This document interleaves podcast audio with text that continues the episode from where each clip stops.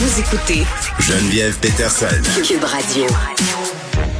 On est avec Sylvain Danco. Sylvain, tu vas nous parler d'anxiété aujourd'hui.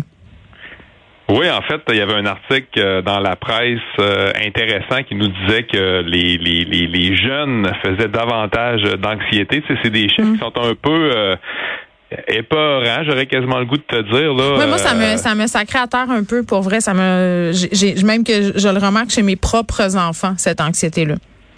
Euh, Ouais, ben garde, euh, moi aussi je lisais l'article là, c'est euh, Frédéric qui recherchait ce qui m'avait envoyé l'article que je Mm. n'avais pas lu, puis en le lisant, mon Dieu, j'avais l'impression de, de, de, de vivre ce qui se passe chez nous un peu, je te dirais. Ouais. Euh, puis quand je voyais c'est l'écart chez les filles et les garçons, là, tu voyais qu'au secondaire, là, les chiffres qu'on donne pour les filles au secondaire, c'est 41 euh, de symptômes d'anxiété modérés à sévères chez les filles, euh, contrairement à 14% qui est encore très élevé chez les garçons à 14% Mais quand tu regardes 41% chez les filles, euh, anxiété modérée à sévère, je te dirais que ça vient de chercher comme intervenant, ça vient de chercher comme enseignant, ça vient de chercher comme parent.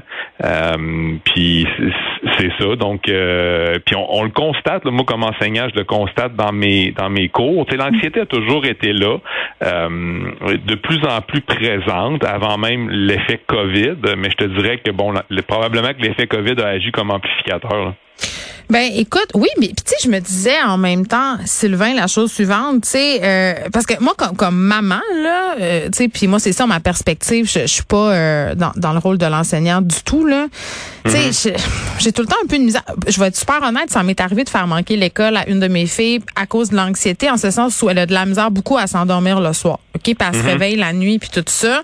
Fait tu sais, le lendemain est complètement fall-ball puis elle capote. Fait que je me dis, je, je vais, je vais, je t'enverrai pas à l'école, mais ça vient tout le temps avec une espèce de petite pensée de, Colin, ils ont tellement déjà raté d'école à cause de la pandémie, Euh, mais en même temps, je suis pas pour l'envoyer de même non plus.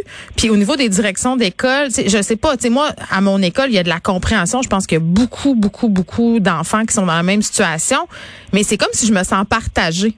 Sais, par rapport à la meilleure décision à prendre. Tu comprends tout ce que je veux dire? Je comprends très sais, il y a bien. l'académique, puis il y a l'émotionnel. Puis j'ai pas l'impression qu'à l'école, euh, tu sais, ils sont 26 dans une classe, le prof a pas le temps de faire de la psychothérapie, là. On s'entend. C'est pas son rôle non plus, là.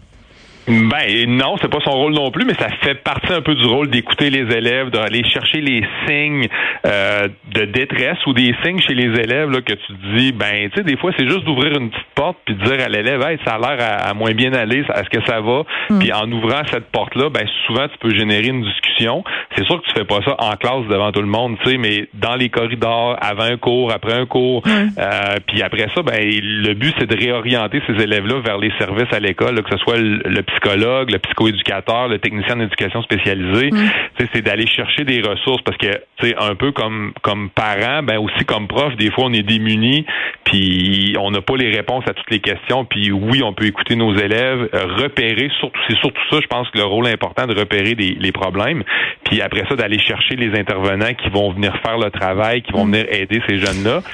Mais Fait c'est ça le problème. C'est là que je te dis que je suis partagée parce que, tu sais, qu'est-ce qu'on fait? Parce que si je motive l'absence de mon enfant, tu sais, l'école, elle fait quoi après ça? Tu sais, elle peut, est-ce qu'elle, parce qu'on sait qu'il n'y a déjà pas de ressources. là. C'est c'est là où je te dis qu'on est un peu euh, pris.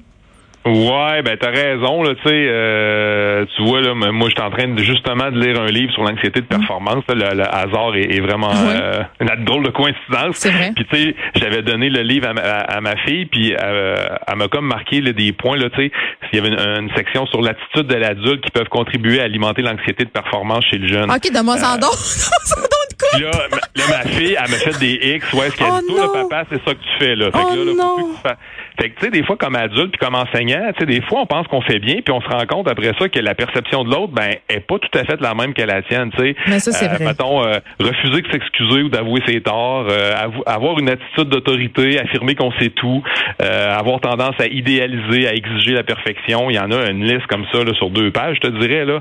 Tu sais, fait que là, ma fille, elle m'a fait un, un topo, là. Mais t'as-tu Euh, l'impression que nous, les parents, on n'a plus le droit d'être des humains? Moi, j'ai l'impression qu'on me demande d'être la mère de cailloux. Parle-moi pas de cailloux, ce petit déplaisant-là. Non, mais sérieusement, je veux dire, tu sais, tu me lis la liste, là, Sylvain. sais, on a tous logé à cette enseigne-là. Là. Moi, je suis une mère qui s'excuse quand je dépasse les bornes. Là. Ça, ça, je me le donne, mais, mais tu sais, c'est sûr que je mets de la pression euh, sans le vouloir sur, mes enfants. C'est sûr que des fois, j'utilise mon autorité en disant, ben, c'est moi qui décide. Mais je veux dire, à un moment donné, quand t'es parent, il faut que tu traces une ligne. Je veux dire, je suis pas, euh, tu sais, je suis pas son amie, je suis sa mère. Tout à fait, tout à fait. Puis comme parent, c'est c'est pas facile là, tu sais. Imagine, moi je trouve ça difficile comme enseignant, puis c'est pas mes enfants. quand c'est tes propres, quand c'est tes propres enfants, t'imagines, a en plus il y a l'impact émotionnel, tu sais. On essaie de gérer nos émotions avec nos propres élèves, donc imagine avec nos propres enfants. C'est que c'est vraiment pas, euh, c'est pas facile. Moi je pense que ce qu'il faut, c'est aller chercher de l'aide quand on se rend compte que notre jeune euh, à l'école ou à la maison a, certains problèmes. Puis là, ben comme tu dis, il y a toujours un accès euh, peut-être limité de ce temps-ci à certaines ressources à l'école. Fait que là, évidemment, ça peut créer des, des soins à deux vitesses, eh des gens qui sont capables de. Ouais. Moi, je, tu sais, pour de vrai là, puis tu sais, j'en parle parce que je pense qu'il y a bien des gens qui sont dans cette situation-là. Moi, j'ai le privilège de pouvoir payer de l'aide au privé euh, pour moi, pour mes enfants quand on en ressent le besoin. Mais il y a une méchante gang de monde là euh, pour qui c'est pas possible. Puis en plus de ça, même au privé, j'ai envie de te dire que les listes d'attente, c'est très très long là, c'est compliqué. Puis moi, j'en ai trois des enfants. Puis même si je gagne bien ma vie, là, additionne ça trois psy au privé. Mettons qu'on y va une fois par semaine chacun. Là, c'est un terme de char, un gros char là, mais quand même. Oui, oui, ben ça coûte une fortune là. Euh, puis là, ben c'est toujours l'idée que ben si je pense que j'ai un peu les moyens, ben garde, je vais me serrer à ceinture puis je, oui, je vais. Mais il faut qu'il y ait de la place.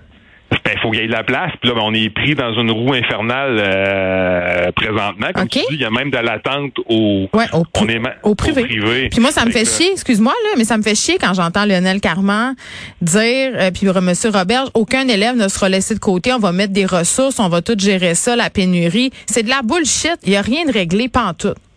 Ben, il y a encore de l'ouvrage pas mal, je te dirais. Là, c'est, loin d'être réglé. Puis, tu sais, quand tu as un psychologue pour une école, exemple de 1300, 1400 élèves. C'est ridicule, une psychoéducatrice qui vient une fois quatre jours. Excuse-moi, là.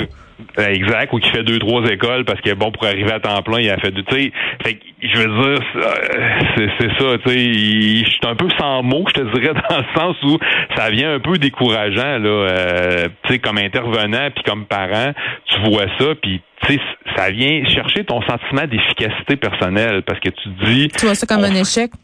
Ben oui, tu vois ça comme un échec. Tu essaies de pas te faire euh, prendre par le système puis tu sais je veux dire quand tu vois un élève qui est en qui est en échec qui a besoin d'aide puis mm. qui a un peu d'aide mais tu sais qu'il en aurait besoin de plus même si c'est pas ton enfant ça vient te chercher quand même non, non c'est épouvantable euh, Sylvain ah, tu dis tu dis tu sais tant de, de potentiel qui est gaspillé des élèves qui sont plongés dans le tourbillon de l'anxiété des parents aussi qui parfois se voilent la face malheureusement veulent pas voir euh, les problèmes. Donc c'est un méchant sac de nœuds cette affaire là puis c'est pas juste avoir des ressources c'est voir aussi les problèmes de santé mentale autrement. Mais bon, plus d'élèves anxieux, plus d'absence dans nos écoles. Merci Sylvain Dancause.